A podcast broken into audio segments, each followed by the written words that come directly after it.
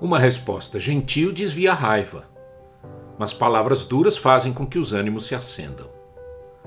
A língua dos sábios torna o conhecimento atraente, mas a boca do tolo arremessa a loucura.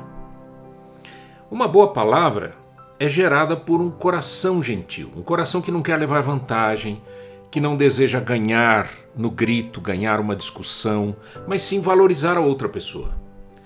Considere a forma e o conteúdo. O conteúdo precisa ser embrulhado com gentileza e brandura para promover a paz, a conciliação e levar todos a um patamar de graça. Veja que Jesus Cristo sempre usava suas palavras trazendo algum ensinamento.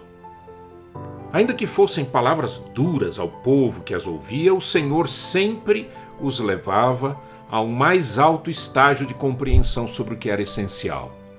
Então fale com gentileza, responda com brandura, considere o valor da outra pessoa que ouve e ajude-a a perceber o que realmente é mais importante.